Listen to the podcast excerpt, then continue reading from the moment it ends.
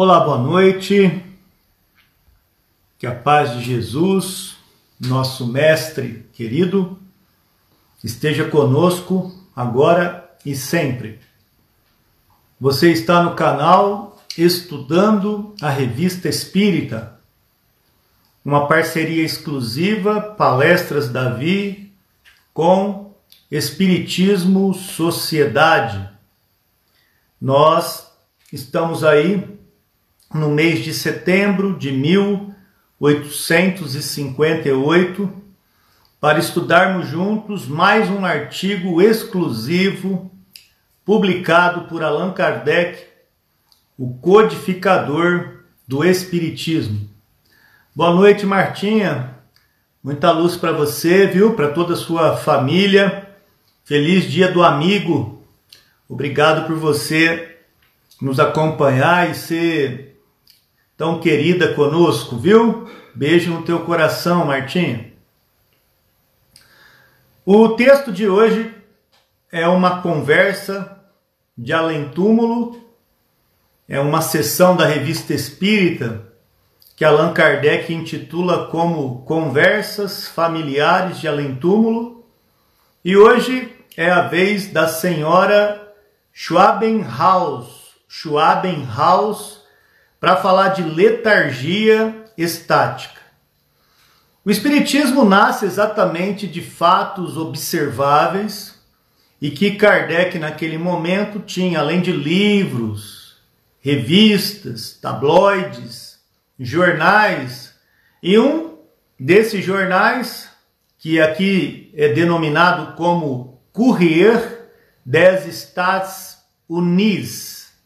Segundo o Courrier des Estados Unidos, vários jornais relataram o fato que a seguir apresentamos e que nos pareceu fornecer matéria para um estudo interessante. Feliz Dia do Amigo para você também, Martinha. Davi Filho, boa noite. Deus abençoe, viu?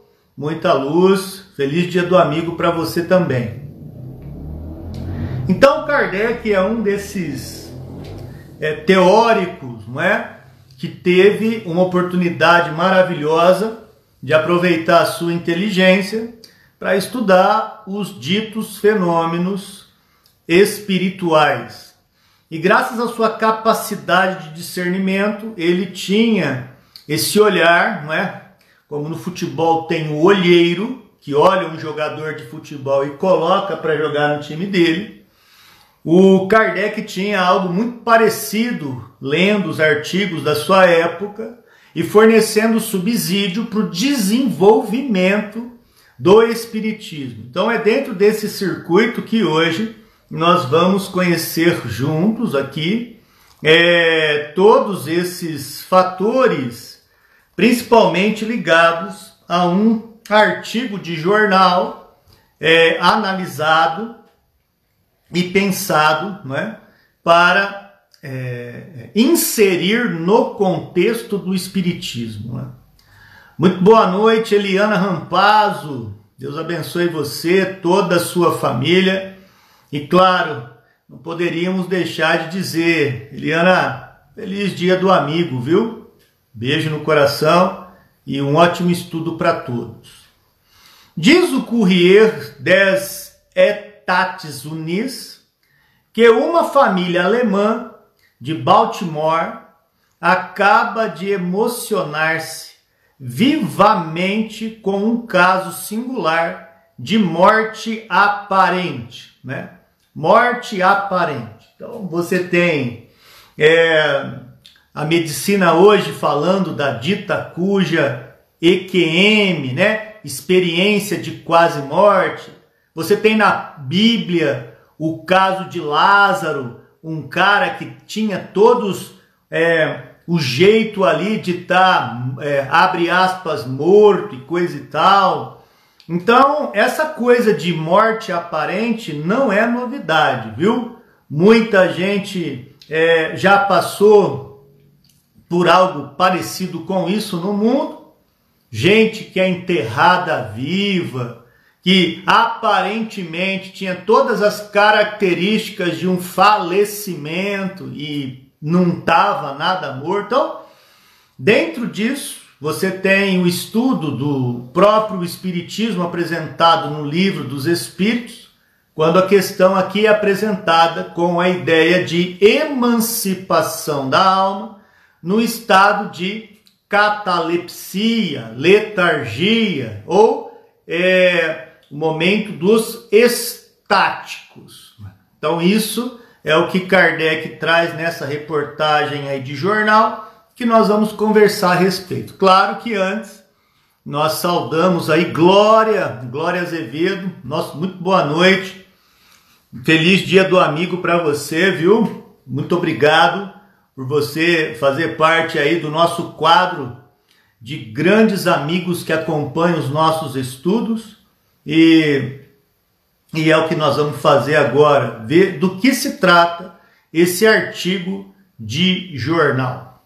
A senhora Schwabenhaus, há longo tempo enferma, parecia ter exalado o derradeiro suspiro na noite de segunda para terça-feira. Aparentemente, essa nossa amiga aqui, a senhora Schopenhaus, dava toda a impressão de ter morrido. Esse é o texto aí que nos oferece nosso irmão Kardec para as nossas considerações. As pessoas que dela cuidavam puderam observar todos os sintomas da morte. O corpo estava gelado, seus membros tornaram-se rígidos. Após ter prestado ao cadáver os últimos deveres, e quando tudo na câmara mortuária estava pronto para o enterro, os assistentes foram repousar. Né? Então, prepararam a nossa amiga né, com todas as aparências da morte, colocaram lá né, no ambiente mortuário, foram dar uma descansadinha e olha o que, que acontece. Né? Esgotado de fadiga, o senhor Schwenbenhaus em breve os acompanhou. Estava mergulhado num sono agitado, quando, cerca de seis horas da manhã, a voz da esposa feriu-lhe o ouvido. A princípio, julgou-se vítima de um sonho, mas o seu nome, repetido várias vezes, várias vezes, não mais lhe deixou qualquer dúvida. Precipitando-se de imediato para o quarto da esposa, aquela que era tida por morta estava sentada na cama, parecendo fruir de todas as faculdades e mais forte do que nunca desde o início da doença. É provável que católicos nesse momento diriam, né? Tá vendo a ressurreição existe. A mulher estava morta e ela voltou à vida na matéria. Isso significa que a teoria da ressurreição está coerente. Pois é. O Espiritismo diria: não, ressurreição não é possível e essa senhora não estava morta.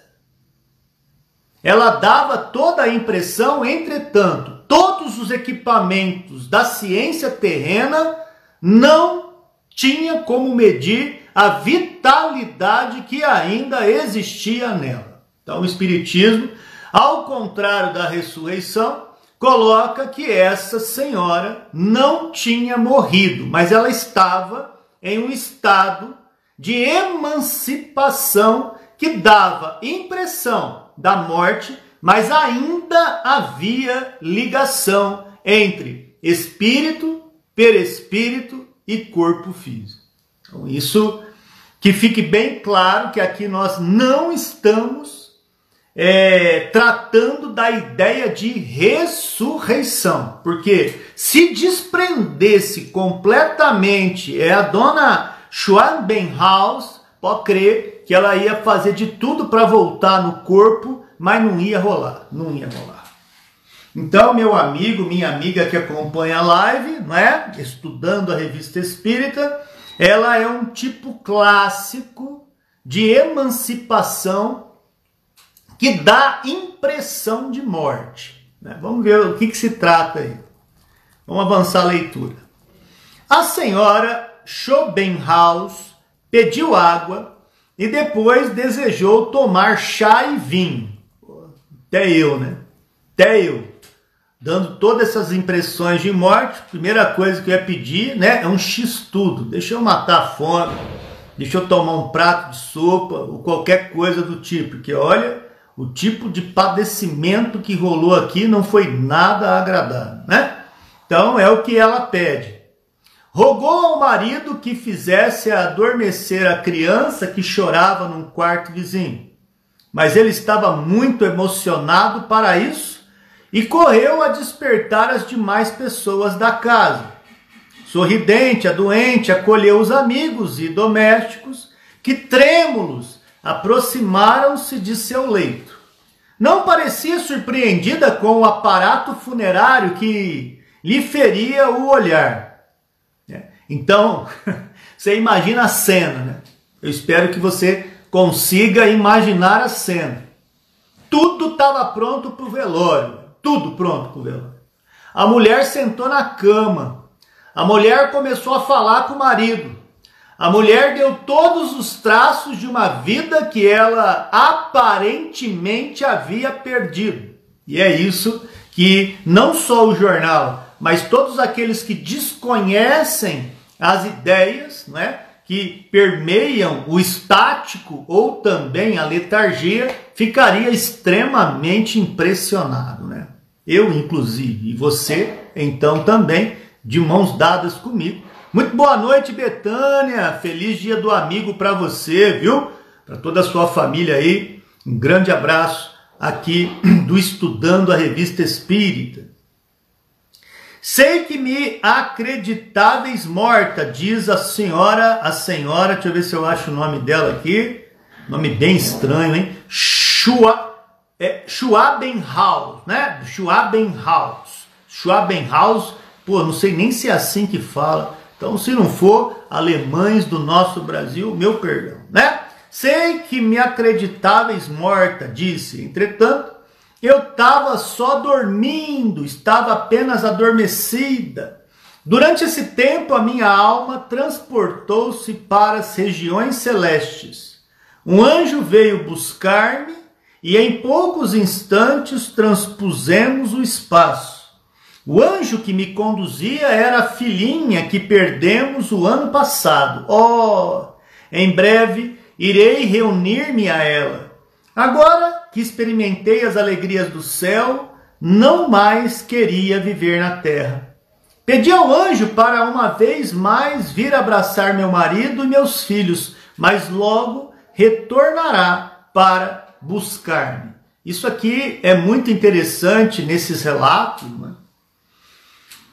Quando a gente tem uma experiência desse tipo fora do corpo, conhecer lugares bem melhores do que esse que vivemos aqui, é evidente que a gente voltar para um lugar que tem dor, sofrimento, cólica de rim, enxaqueca, dor no ombro, torcicolo, é, unha encravada, tudo isso para nós é muito sofrível, porque fora do corpo, dependendo da condição moral, é tudo mais leve, serenado, lúcido, né?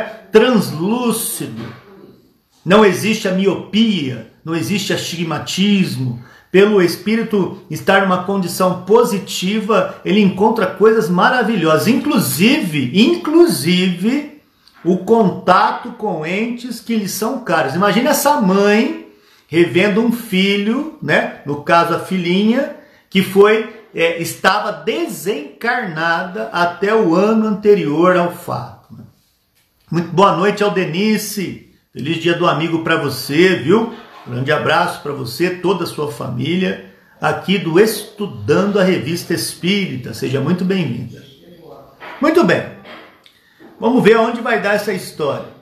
Às 8 horas, após se haver despedido com ternura do marido, dos filhos e de uma multidão de pessoas que a rodeavam, dessa vez a senhora Schwambenhaus expirou realmente, conforme, conforme foi te ouvir aqui, que nada mais é do que descer minha barra de rolagem aqui para outra página. Então, depois desse tchau aí, a gente observa que a mulher realmente estava é, desencarnando efetivamente, né? Constatado pelos médicos de forma a não deixar subsistir nenhuma dúvida a respeito. Esta cena impressionou profundamente os habitantes de Baltimore. Havendo sido evocado no dia 27 de abril passado, numa reunião mediúnica na Sociedade Parisiense de Estudos Espíritas, o, espírita, o espírito da senhora Schwenbenhaus manteve a seguinte conversa, ou seja, Kardec tem o acesso à informação no jornal, depois ele evoca esse espírito na reunião mediúnica para fazer uma, uma espécie de tete a tete, uma entrevista, um bate-papo com a entidade para saber, sob o olhar espírita, o que cargas d'água rolou deste evento, né? E super legal quando isso acontece, porque é, a gente percebe exatamente a profundidade desta situação, né? É, em que a gente tem tanta coisa para aprender, ao invés né, de ficar achando que sabe tudo. Vamos ver agora aonde vai dar a entrevista concedida pela nossa amiga, que foi motivo de artigo de jornal e também agora da revista Espírita. Com vistas à nossa instrução desejaríamos fazer algumas perguntas relacionadas com a vossa morte. Consentireis em respondê-las? Né? Pergunta Kardec à entidade. Resposta: Como não?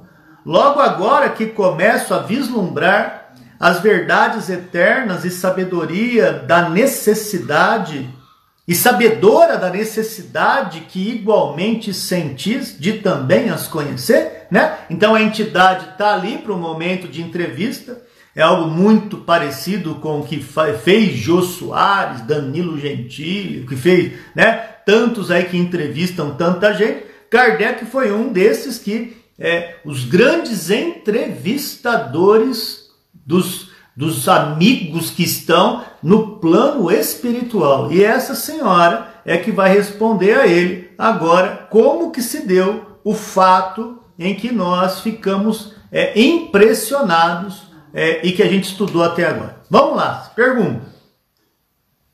Você se lembra da circunstância particular que precedeu vossa morte? Resposta: sim foi o momento mais feliz da minha existência na Terra. Para essa senhora que tem uma consciência tranquila, que tem um sentimento é, de muito equilíbrio, morrer, desencarnar para ela é motivo de alegria. Mas só que não é para todo mundo assim.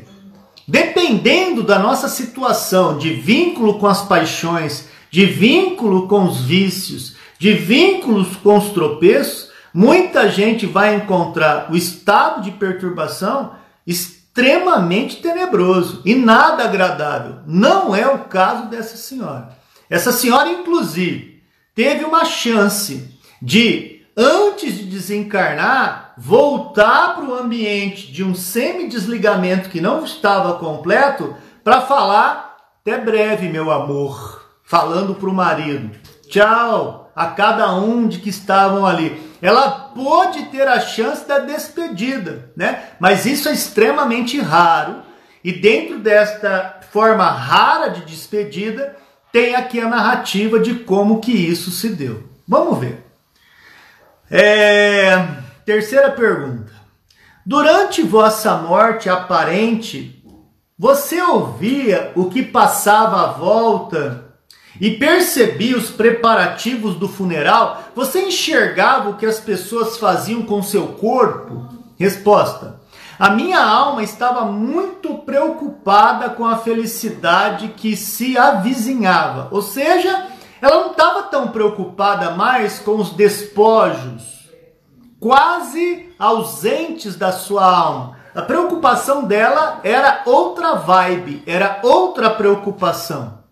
E a observação de Kardec vai dizer o seguinte: Sabe-se em geral que os letárgicos veem e ouvem o que se passa à volta deles, conservando a lembrança ao despertar. O fato a que nos referimos oferece a particularidade de ser o sono letárgico, acompanhado de êxtase, circunstância que explica por que foi desviada a atenção da paciente, né? É muito comum, né? Muito boa noite, Delcimar, Lourdes, Ferreira, Natan. Feliz dia do amigo para vocês, viu? Muita luz, paz e equilíbrio para a família de vocês. Aqui o um grande abraço de Estudando a Revista Espírita. Então, você tem aqui nessa narrativa é, experiências que vão aos milhões aí, né, de exemplos de pessoas que estão numa mesa de cirurgia que vê de cima o corpo sendo operado ou ao lado o que os médicos, anestesistas e instrumentalistas estão falando diante da cirurgia. Tudo isso muito bem testificado e mostrado de maneira categórica para não deixar dúvida de que a coisa é real, de que a coisa é real, né? Vamos ver aonde mais o texto vai nos levar. Você tinha consciência de não estar morta? Resposta: sim, mas isso me era ainda mais penoso. Ou seja, ela estava tendo um vislumbre do que estava fora do ambiente do corpo, transitava também semi-liberta desse corpo claudicante, mas algo nela incomodava que era: caramba, não posso sair fora totalmente. Ainda estou ligado ao corpo que me serve de vaso, como a planta está plantada em um vaso. Ainda não posso ter essa liberdade. É isso que ela responde ao mestre Allan Kardec. Vamos lá, próxima pergunta. Poderias dizer a diferença que fazeis entre o sono natural e o letárgico? Olá, Wilton Martim José. Muita luz para você, viu? Feliz dia do amigo para você, toda a sua família. Um grande abraço. Poderias dizer a diferença que fazeis entre o sono natural e o letárgico? O sono natural é o repouso do corpo. O letárgico a exaltação da alma. Para você que ainda não sabe o que é emancipação da alma, convidamos o amigo a conhecer o livro dos Espíritos no capítulo intitulado Emancipação da Alma. Lá Kardec estuda questões do sono, do sonho, do sonambulismo, da dupla vista, da letargia, da catalepsia, né? Inclusive do êxtase, inclusive do êxtase. Muito bem. Sofrieis durante a letargia, você sofria com a letargia, com a exaltação da sua alma? Não, não sofria nada, é claro, né?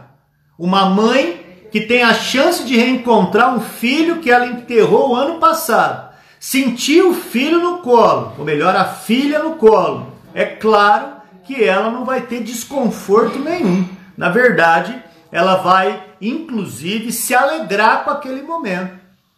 Os espíritos que trabalharam bem na questão do amor, do desapego, são essas as principais impressões. Deixar uma espécie de fardo para trás e encarar a leveza de uma consciência tranquila.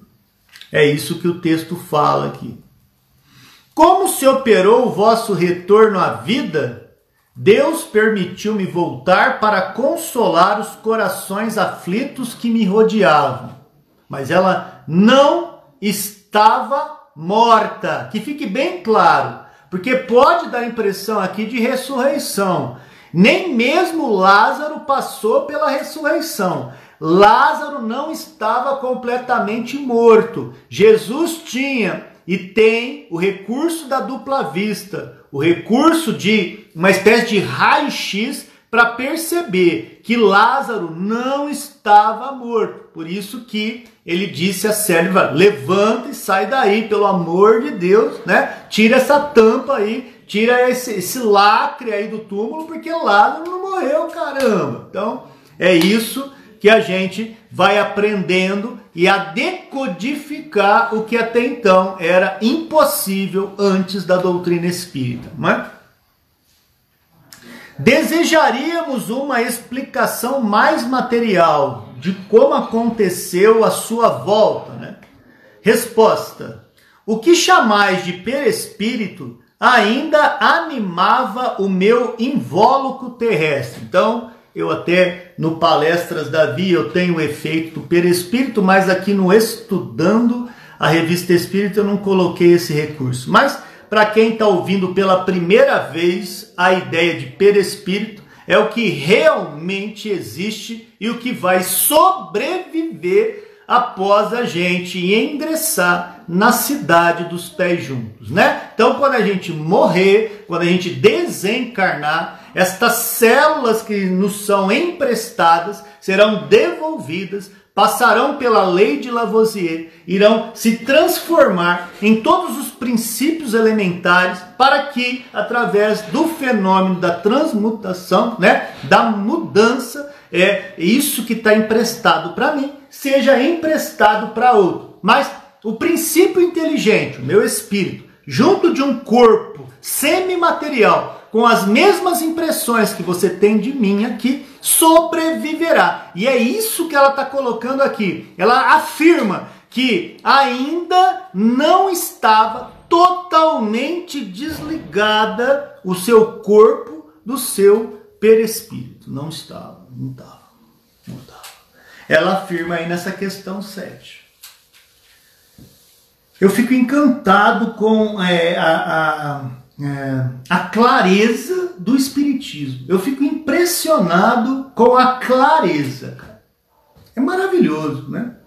E Kardec, nós estamos a poucos meses do lançamento oficial do Livro dos Espíritos. Nós estamos em setembro de 1858. Nós estamos aí há um ano e pouco do Livro dos Espíritos e Kardec não para, cara. Kardec não para. Coisa maravilhosa. Muito boa noite, Brito. Brito Amaro. Deus abençoe você, viu? Feliz dia do amigo.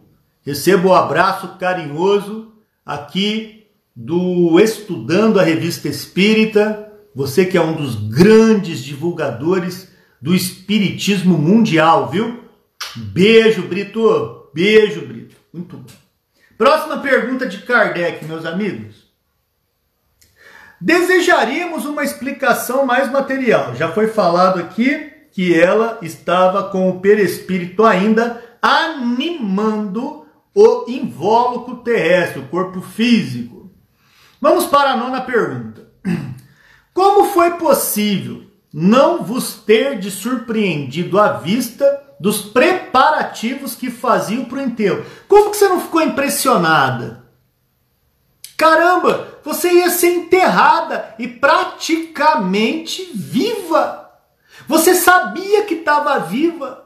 Você possivelmente acordaria dentro do caixão enterrado. Como que você não ficou surpreendida, mulher? Resposta: Eu sabia que devia morrer. Tudo, tudo aquilo pouco me importava, desde que havia entrevisto a felicidade dos eleitos. A morte para essa senhora não ia ser nada pavorosa. Por quê? Porque ela se preparou para a morte. Ela se educou para o fenômeno. A maioria de nós, muitas vezes, não se prepara, não se alfabetiza para entender o fenômeno do desligamento. E aí, é claro, tudo aquilo que a gente desconhece, a gente sofre pra caramba. A gente sofre demais.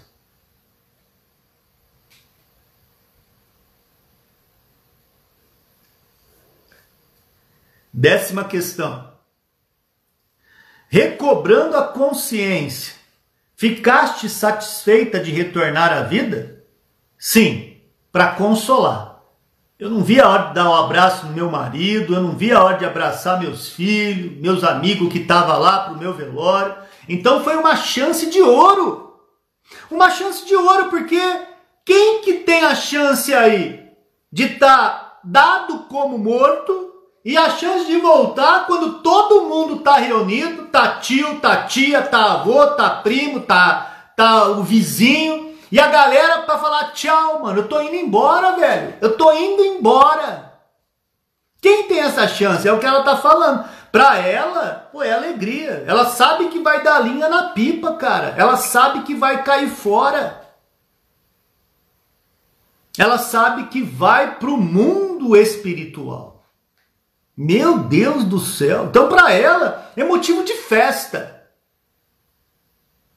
Para ela, é motivo de festa. Eu fico imaginando a galera em volta olhando para ela sentada na cama, ouvindo assim: Pô, é o seguinte. Eu estava com a minha filha que eu enterrei o ano passado. E ela é um anjinho que me permitiu voltar para falar tchau para a galera mas eu estou saindo fora. Você imagina isso que essa mulher viveu e todo mundo que estava ali de testemunha. Olá, Angélica, seja bem-vinda. Feliz Dia do Amigo para você, toda a sua família, viu? Muita luz para você e todos os seus. Caramba, que legal, né, cara? Que legal. Lembrando que esse artigo aqui saiu no jornal da época. Saiu no jornal da época. Kardec evoca o espírito que saiu no, no jornal lá, tal. E aí ele está conversando com o espírito, cara, a mulher que passou pelo processo. Incrível isso, incrível. Eu fico encantado com tudo, encantado. Décima primeira pergunta. Foi o que eu pensei, Martim. Menos o marido. O marido, quando ouviu o grito, né? Fulano! Ele dá uma despertada, porque ele estava cansado, né? preparando todo o velório, questão do funeral, né? E ele pensa, pô, tô ouvindo coisa, né? Tô sonhando com a minha amada. E aí ele dá uma semi-despertada e vem, fulano! E ele chega correndo lá, todo emocionado.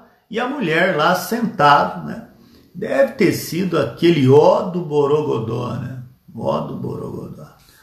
Onde você esteve durante o sono letárgico? Onde você estava durante a emancipação da alma que te dava a impressão de morte, não estando morta? Porque lembrando, nós não estamos falando aqui de um caso de ressurreição. Isso você poderia pegar pessoas que acreditam na ressurreição e tá batendo palma. Tá vendo? A ressurreição existe. Não. Não está sendo falado de ressurreição aqui, cara. Ela não tinha desencarnado ainda, apesar de dar a impressão do desencarne. Havia ligação ainda. Onde você estava durante esse sono letárgico? Não posso descrever toda a felicidade que experimentava. A linguagem humana é incapaz de exprimir essas coisas. Caramba! É a linguagem do amor. Porque onde a palavra não entra, aonde ela não se manifesta, aonde ela não é compreendida, o amor se faz presente. Então é isso que ela está tentando falar.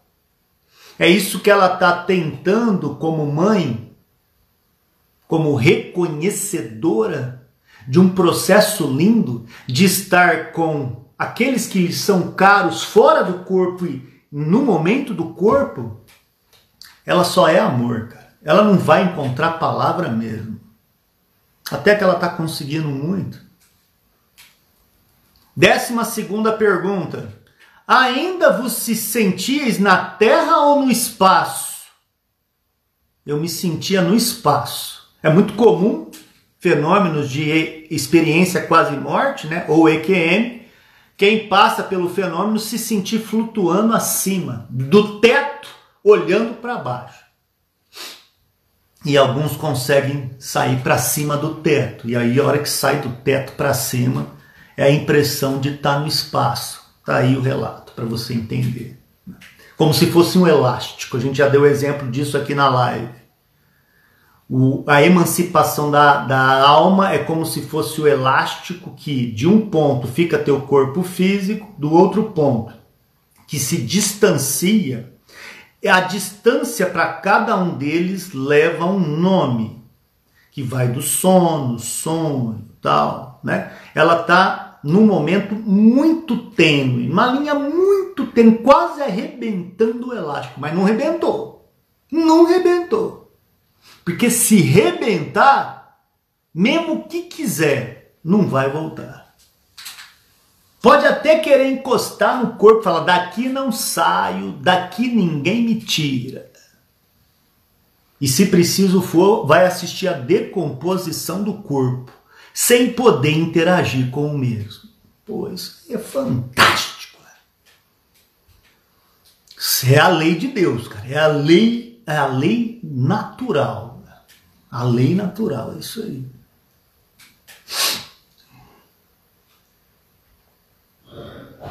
Décima terceira pergunta. Disseste quando voltares, voltastes a vós que a filhinha que havíeis perdido no ano anterior vos tinha vindo buscar. É verdade que a tua filha estava te recepcionando fora neste momento de desencarne? Só que ela voltou para contar a história, mesmo porque o desencarne não havia sido consumado, não é? Então vamos lá, vamos ver o que, que ela fala da filhinha agora. Essa filhinha aí, ela responde que é um espírito puro. Claro, é bem provável que toda mãe veja um filho desta forma, né? Um filho puro. Eu tenho lá minha filha Michelle, eu tenho lá meu filho Davi, e eu vejo eles realmente exatamente nesse papel, né? E tenho certeza que você, enquanto mãe babona ou pai babão, a gente tem essa impressão de sempre é, endeusar os nossos filhos pela circunstância deles serem extremamente amados por nós, né? Então, é essa resposta que ela dá a Kardec. É um espírito puro. Mas será que é, é um espírito puro segundo os princípios da doutrina espírita? E aí Kardec faz uma observação, né? Vamos ver o que, que Kardec fala sobre essa pureza, né, do espírito da nossa amiguinha que veio recepcionar a própria mãe, né? Coisa incrível, é coisa de daria uma linda série Netflix essa história aqui, coisa maravilhosa, cara. Eu realmente tomara que os produtores de séries possam pegar um artigo desse em algum momento e fazer virar realmente uma série de TV. Né? As entrevistas de Allan Kardec. E a partir das entrevistas, nossa, todo esse cenário acontecendo ao vivo e a cores através da tecnologia, dos grandes efeitos para fazer despertar a nossa a nossa chance de conhecer o mundo, né? O mundo dos espíritos. Vamos ver. Observação. Nas respostas dessa mãe, tudo anuncia tratar-se de um espírito elevado Nada há, pois, de espantoso que um espírito mais elevado ainda se tivesse unido ao seu por simpatia. Então, que fique claro, é o que a gente está estudando lá numa obra pelo perfil Palestras da Via, a obra se chama Renúncia. Nessa obra aí, tem um personagem chamada Alcione. Ela é um espírito de alta hierarquia. E ela gosta de um cara que vive nas trevas. Para você ter ideia, a adaptação perispiritual dela para ele demora 10 anos de adaptação da contagem terrena, de aproximação. Mas se gostam, se amam. É isso que está sendo falado aqui.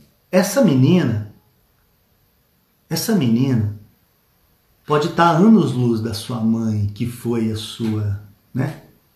Que deu o processo da vida nessa encarnação. Mas ela pode ter, pelo amor, um processo de reaproximação, aonde só o amor consegue esses bangs, só o amor. Essa aproximação, essa frequência. O espírito de luz que desce e esse que está aprendendo a crescer se encontra aqui, ó. Sintonia. É o que Kardec está descrevendo aqui para gente. Né?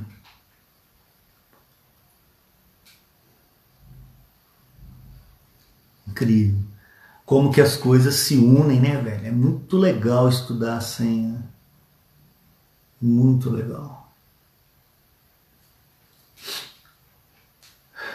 Entretanto, diz Kardec, não devemos tomar ao pé da letra a qualificação de espírito puro. Viu o que eu falei para vocês? Qual mãe ou pai que ama de verdade não chama um filho de puro? É isso que ela, é isso que Kardec está pedindo.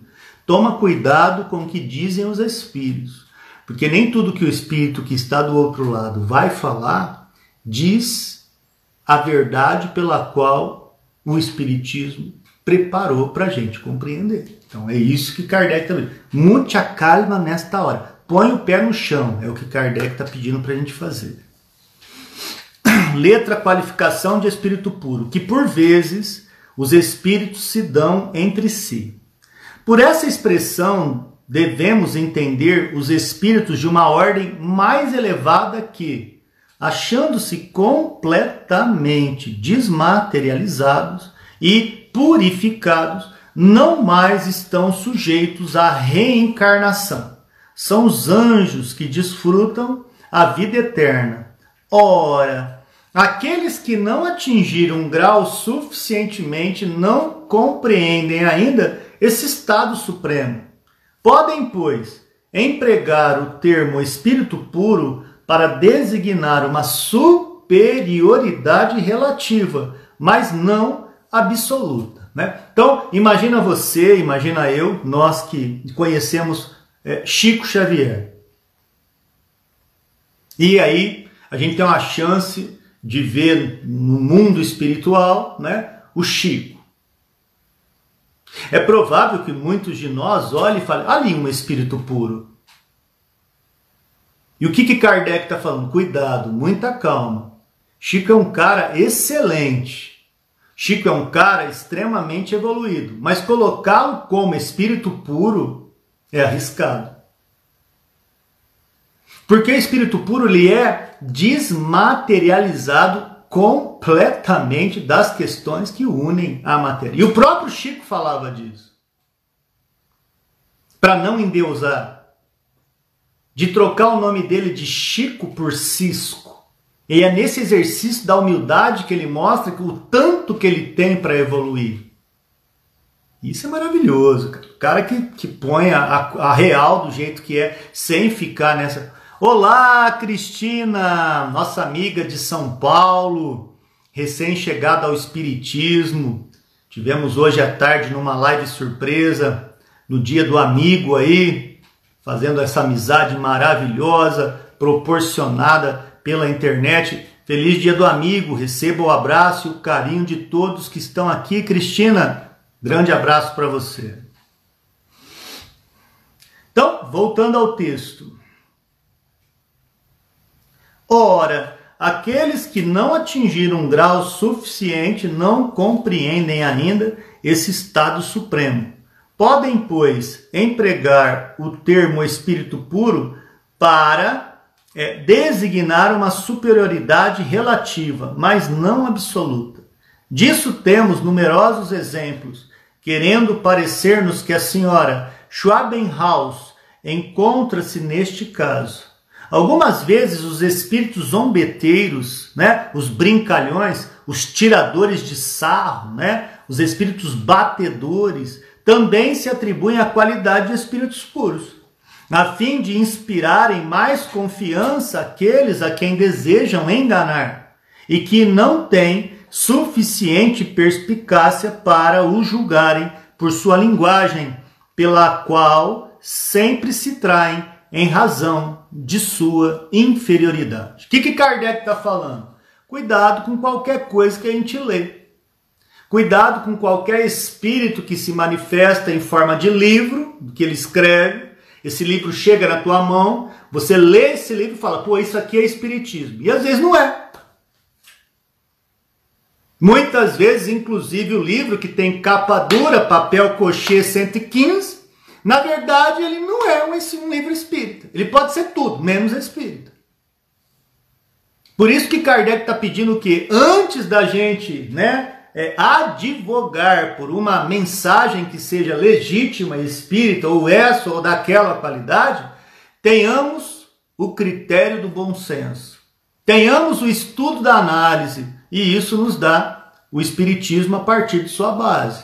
E a base vem aonde? obras básicas, espíritos que a gente sabe que tem uma segurança naquilo que fala, naquilo que nos fornece discernimento, grupos de estudo coesos, aí sim. Aí eu posso pegar a revista Contigo, Caras, posso pegar a revista Nova, ler um artigo lá da revista do Cebolinha, do Cascão da Mônica e identificar que às vezes ali tem uma mensagem que é espírita. Eu não preciso né, é, é, ter esse receio quando eu tenho discernimento de avaliar aquilo que a minha consciência, a minha razão permite discernir. Isso é fantástico, né? Só que precisa de trampo, você precisa ralar, você precisa estudar, você precisa se dedicar. E é isso que a gente está fazendo, né? E inclusive conhecendo a revista espírita para isso, coisa maravilhosa, né? É, então agora Kardec vai começar a falar dessa menininha que colheu a mãe e fala: Mamãe, antes da gente ir embora daqui, vai lá, volta, fala tchau pro papai, fala tchau para todo mundo que tá lá. Aí depois nós vamos dar linha na pipa, mas por enquanto não, mamãe. Não, vai lá, o seu testemunho vai ser importante. A senhora não faz ideia aonde essa mensagem vai chegar, mamãe. Dito e feito. Nós estamos em 2021, né? Dia 20 de. Pô, até esqueço o mês, 20 de julho, né? E olha só que a gente está falando da mesma notícia, da mesma ideia, para a gente aprender alguma coisa, né? Que idade tinha essa criança quando morreu? Pergunta Kardec para a mamãe. Sete anos. Como a reconheceste? Como você reconheceu a sua filha? Os espíritos superiores se reconhecem mais depressa. De arrepiar essa resposta. É aquela pessoa que você olha, você não precisa nem ditar a palavra, velho. Só de olhar você reconhece ela. Você sabe o conteúdo energético que ela tem. Se é uma coisa boa ou ruim. O olhar que reconhece fatos, que reconhece pessoas, que reconhece situações. Uma espécie de déjà vu Quantas pessoas são assim?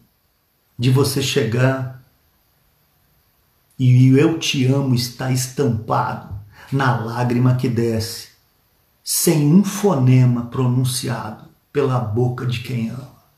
Coisa incrível, cara. Décima sexta pergunta. É. Décima sexta pergunta. Deixa eu ver aqui. Vós a reconheceste sobre uma forma qualquer, eu somente a vi como espírito. Somente a vi como espírito. O que ela vos dizia? Vem, segue-me em direção ao eterno, mamãe. Vá, Isso aqui é muito lindo, cara. Você viu outros espíritos além da filhinha que veio te levar para o eterno? Né? Resposta: vi uma porção de outros espíritos, mas a voz da minha filha e a felicidade que pressentia eram minhas únicas preocupações. Décima nona questão. Por ocasião de vosso retorno à vida, disseste que em breve irias reencontrar a filha. Tinhas, pois, consciência de vossa morte próxima? Você sabia que ia morrer de verdade, depois você veio fazer o tchau, né? Resposta: para mim era uma esperança feliz. Também do que essa mulher viu na prática, né? E guardou na consciência. Que ela tá super feliz porque foi tudo muito real. E é isso que ela guardou na lembrança que é tão clara na cabeça dela. Como o sabias? Quem não sabe que é preciso morrer? Ponto de interrogação. Minha doença mo dizia bem. Ela sabia que ia morrer pela doença que estava comendo ela por dentro e ela sabia que uma hora ou outra ela ia cair fora do nosso mundo de provas e expiação. Muito boa noite, Isabela Bezon. Muita luz para você, viu? Feliz Dia do Amigo para você, seus filhos, seu esposo, todos vocês aí que convivem é, nesse ambiente sagrado chamado família. Viu, Isabela? Muita luz para você. Qual era a causa da vossa enfermidade? O que, que te levou a ficar doente? Os desgostos. Os desgostos, velho. Desgosto, mano. Desgosto. Caramba. Você poderia pensar, é, né? É, é, dengue, chikungunya, zika, você podia pensar câncer, né? Podia pegar, né? Peste bubônica e qualquer outra coisa, mas a mulher responde a causa da enfermidade ser desgosto, cara, desgosto. Que idade você tinha? 48 anos. Deixando a vida definitivamente, tiveste de imediato consciência clara e lúcida da vossa situação, tive no momento da letargia. Lembra que na letargia ela foi, guardou consciência, teve contato com a filha, a filha fala: "Mãe, volta, dá notícia". Nesse momento, ela teve certeza absoluta que a morte não era o fim, não era o fim. 24 questão. Você experimentou perturbação que acompanha ordinariamente o retorno à vida espírita? Não. Eu não tive esse, é o que a gente chama de estado de perturbação. Eu estava, na verdade, deslumbrada, mas não perturbada. Eu imagino que para essa mulher, o momento da morte foi motivo de festa é, um em um milhão. Né? Um em um milhão. Porque a maioria é estado de perturbação, é caos. Né? São horas, dias, semanas, anos para saber que chegou no mundo espiritual. Para ela, não. Para ela, não.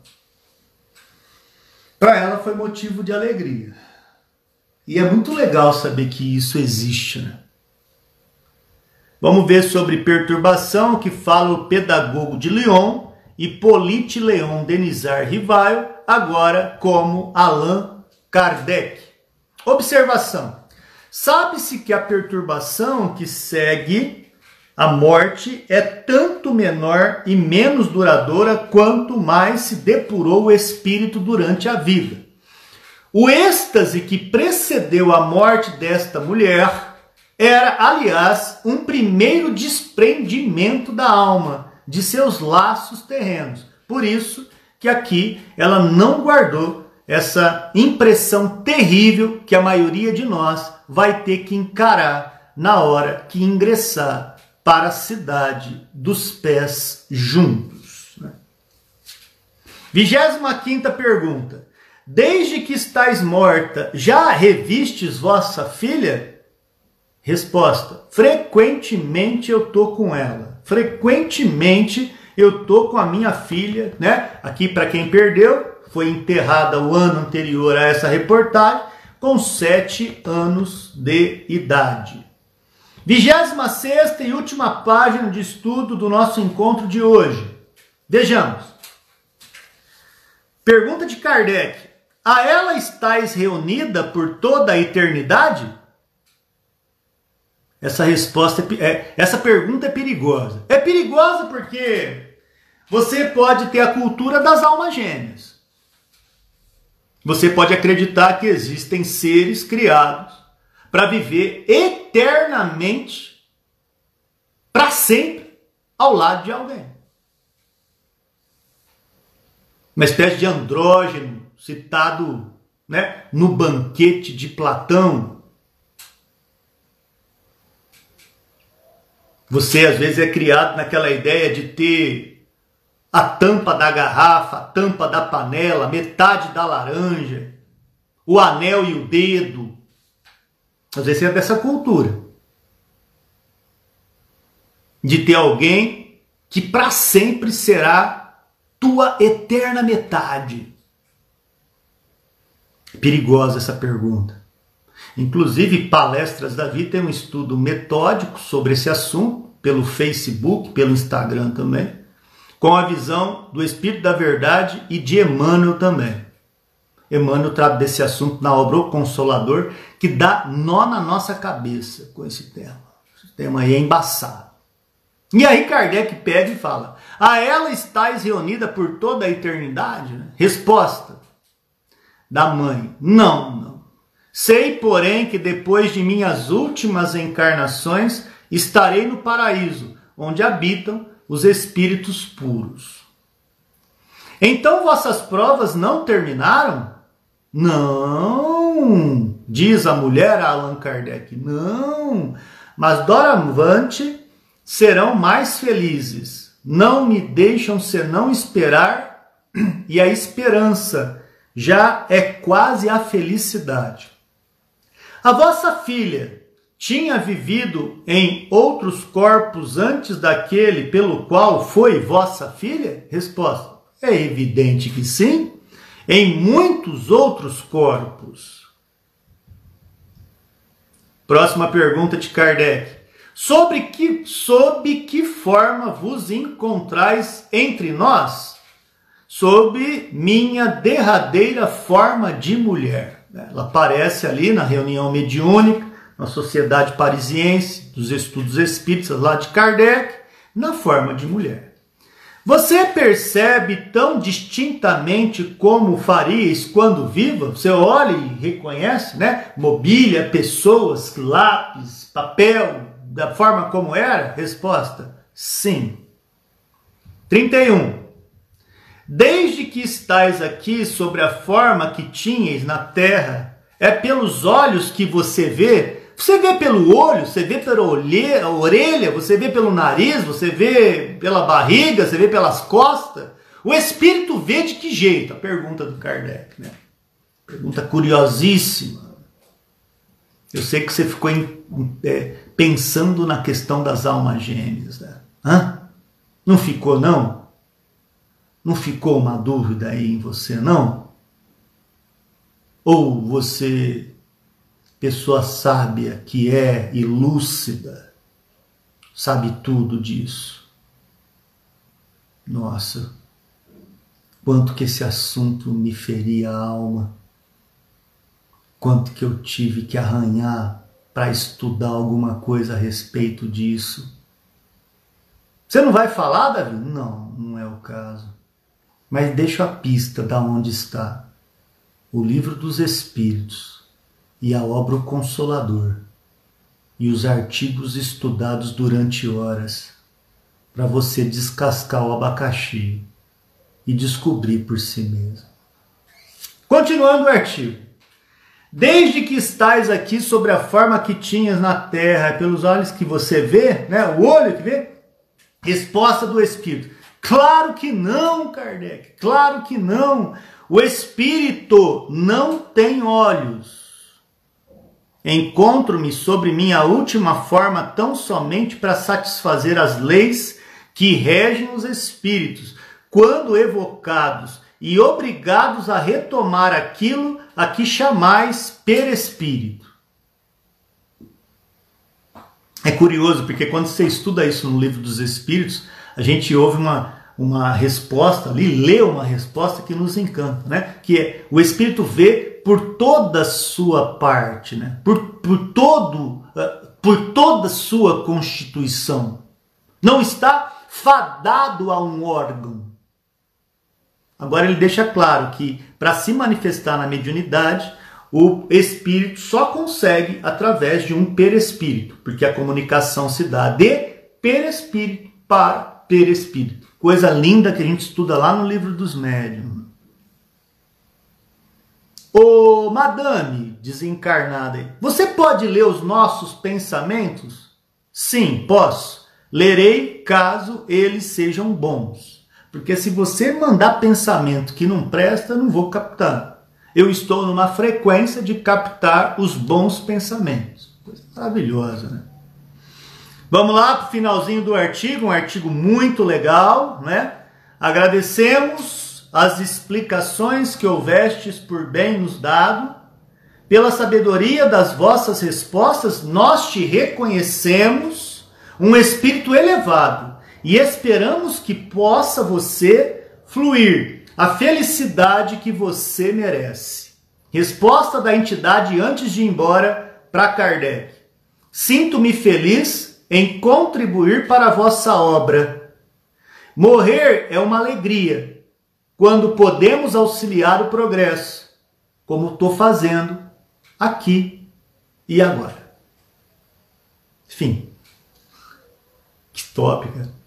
Um artigo extremamente emocionante, muito valoroso. Agradecemos profundamente a atenção de quem acompanhou esse estudo, lembrando que esse estudo ele também daqui a pouquinho está disponível pelo Spotify e também pelo Deezer do Estudando a Revista Espírita.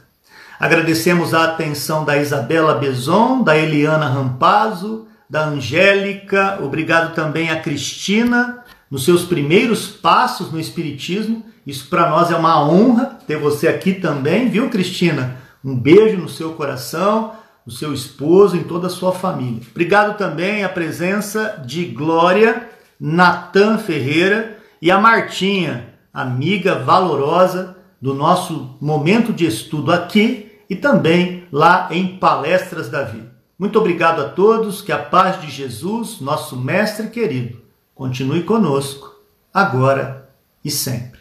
Tchau, amigos.